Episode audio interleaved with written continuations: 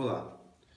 Nos últimos dias eu estive envolvido em dois projetos é, distintos e, e, ao mesmo tempo complementares. O primeiro projeto foi um desenvolvimento de um modelo de avaliação climática é, dos efeitos dos impactos do aquecimento global é, e essa, essa avaliação traz para as comunidades, para os tomadores de decisões, é, é, uma visão dos riscos que, que poderão vir a acontecer, consequência dos efeitos cada vez mais fortes da, da, da temperatura dos oceanos, da atmosfera, né, o tal aquecimento global. É, então, de face desses impactos, a comunidade, os tomadores de decisão, eles, é, eles, consigam, eles tentam ver o que é necessário para que eles precisam fazer para se adaptar a esses impactos e falando em impacto, essa semana foi, essas últimas duas semanas, foram semanas bem intensas é, na, na, região equatorial do planeta. É, agora, recentemente, mesmo recentemente, alguns dias atrás, é, um furacão Derby. Ele eram, na verdade, dois furacões saindo da região da, da, da, do México ali, bem aquecido por causa dos, do feminino.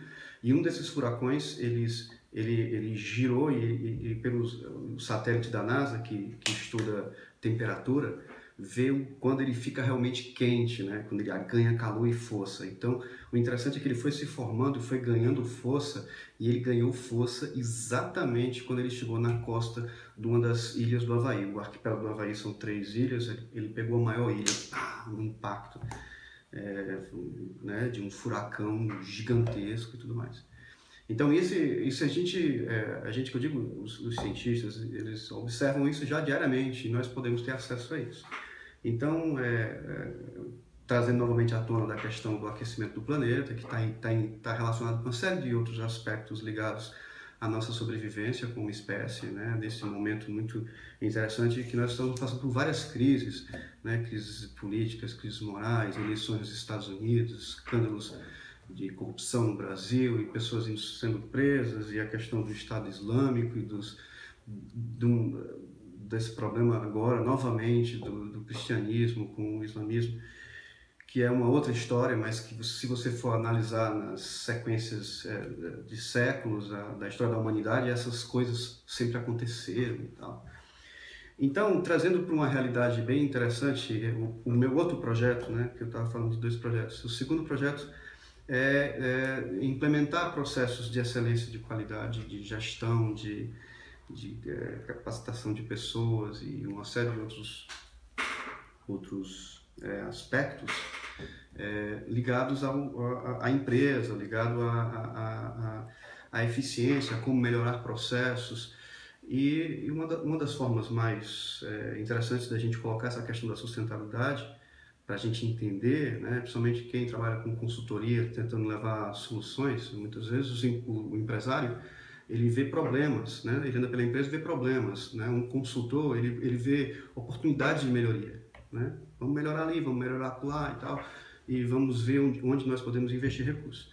Então, mais, mais simples e primitivo do que isso é você tentar fazer essas coisas dentro de casa, né? Fui arrumar esses dias o meu quintal, que você vai acumulando coisas e tal.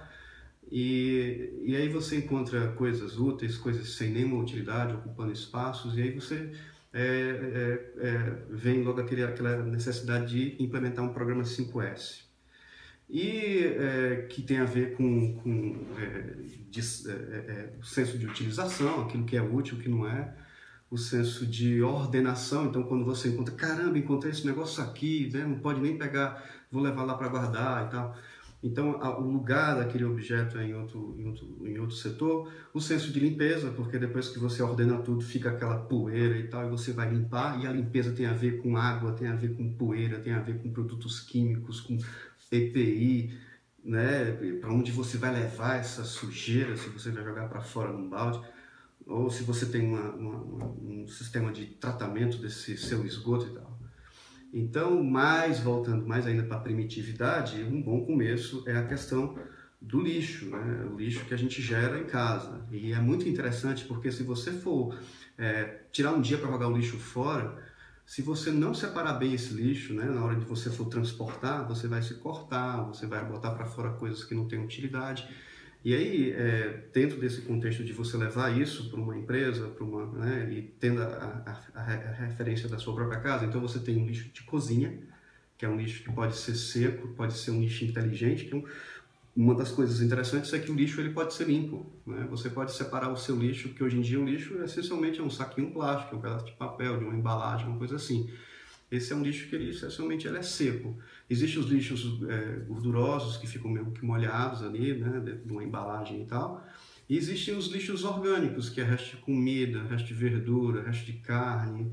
Também existe o lixo de banheiro, que é um lixo que né, não tem muito, muito o que se fazer com ele, mas quando você procura separar isso dentro de casa e, e você vê que se você tomar algumas medidas de, de, de preparação da, do teu próprio dia a dia, você acaba não gerando lixo.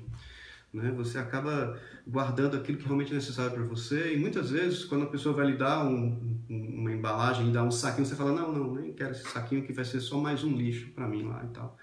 Então sim, o lixo pode ser separado, é uma, é uma coisa que inicialmente é, pode ser constrangedor, doloroso, tanto para a pessoa como para a empresa, mas se você levar isso com um processo de liderança, de uma coisa bacana e tal, e as pessoas vão entendendo e vão se acostumando naquele processo, até que aquilo vire uma cultura dentro da tua casa, dentro da tua empresa. Que é um processo longo, mas bem interessante que você pode...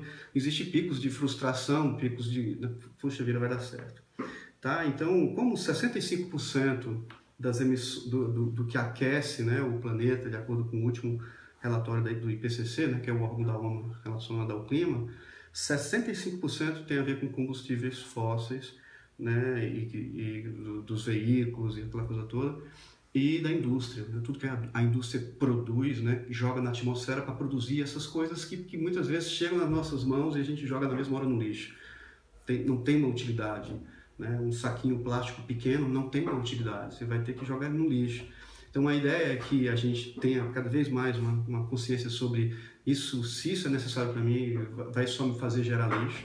E quando esse lixo estiver em minhas mãos, como é que eu poderia compactá-lo de uma forma que ficasse plástico num canto, é, papel no outro, sei lá, ou então lixo seco num lugar, lixo molhado no outro, porque o lixo seco você pode levar ele inteiro para uma usina de reciclagem, ou até mesmo deixar na rua, num cantinho, porque as próprias pessoas que fazem a limpeza pública, na grande maioria das vezes, eles já levam esses produtos separados e trocam e dá uma grana, inclusive. Né? O Brasil recicla muito disso. Mas, para concluir a história, eu acho que a, a, lição que eu tive sobre essa experiência é que quando eu estou com meu lixo separado em casa, e eu moro numa cidade pequena do interior do Brasil, é, eu não tenho ainda uma, uma, uma, tranquilidade em levar esse meu lixo para um local que seja realmente trabalhado. E conversando com algumas pessoas, a gente vê que existem exemplos, muitos pelas pequenas cidades do Brasil, de pequenas cooperativas que foram montadas com uma prensa, tem uma, uma, logísticazinha bem simples, mas que faz a coisa funcionar. Então faz com que o, a porcentagem de, de lixo reciclado de uma cidade, por exemplo, Jericoacoara tem um projeto muito legal sobre isso, funcionando lá, que, que tem todo um histórico de, de coisas legais que foram dando consequências até que eles conseguiram chegar a essa maturidade né, de encarar esse problema e lutar diariamente para que ele aconteça. Então, procure a sua comunidade, né? Se você se não existe uma comunidade, então você vai ser o cara que vai ter que puxar a sua comunidade e tentar entender como é que a tua rua poderia fazer a mesma coisa, separar o lixo e entregar para alguém, e se alguém ganhasse uma grana em cima, ou então que vocês pudessem levar essa ideia a um conselho maior de recursos e empresas e, e prefeitura, para que pudessem implementar uma, uma ilha de, de, de, reciclagem, né? uma coisa, um projeto piloto numa comunidade que estivesse interessada. Ok? Fica aí essa nossa reflexão sobre sustentabilidade. Eu queria ouvir sua opinião, porque a partir de agora eu vou fazer várias comunicações pequenas sobre esses aspectos, sem aspectos que fazem com que o seu negócio se torne mais sustentável. E tem muita coisa interessante para se falar e eu vou aproveitar esse espaço da rede e compartilhar isso aqui com vocês, tá ok? Até o nosso próximo encontro. Tchau.